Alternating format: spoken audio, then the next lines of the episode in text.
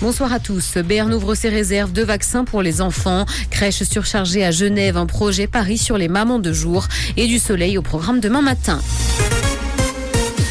Santé, Berne ouvre ses réserves de vaccins pour les enfants. La Confédération a ordonné la libération des réserves obligatoires de sérum contre la varicelle et la coqueluche notamment. Et ce parce que l'approvisionnement est actuellement difficile. La mise à disposition de ces stocks permet de soutenir les milieux économiques de sorte qu'ils puissent continuer à assurer leur mandat d'approvisionnement.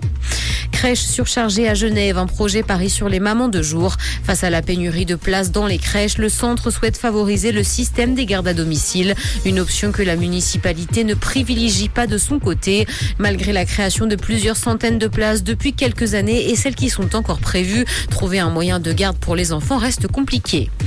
Énergie, les panneaux solaires entre les voies de train, c'est non. Une société vaudoise voulait tester des panneaux photovoltaïques placés entre les rails de chemin de fer. L'Office fédéral des transports refuse l'autorisation pour l'essai.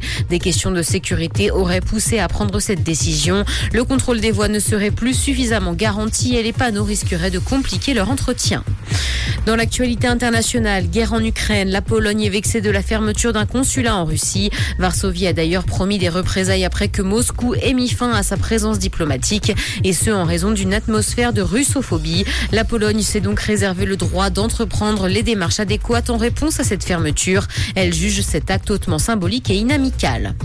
Microsoft veut éradiquer les joueurs toxiques. Un nouvel outil a été mis en place sur Xbox afin de permettre de chasser les gamers qui ne se comportent pas bien. Il permet d'enregistrer un clip vocal lorsqu'un joueur tient un propos injurieux ou inapproprié avant de le soumettre aux équipes de sécurité de la firme. Une manière pour Microsoft de proposer un environnement plus sécurisé et accueillant pour les participants.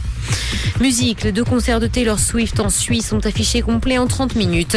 Les 95 000 billets pour les premiers shows de l'artiste se sont vendus comme des petits pains. Les concerts doivent avoir lieu les 9 et 10 juillet 2024.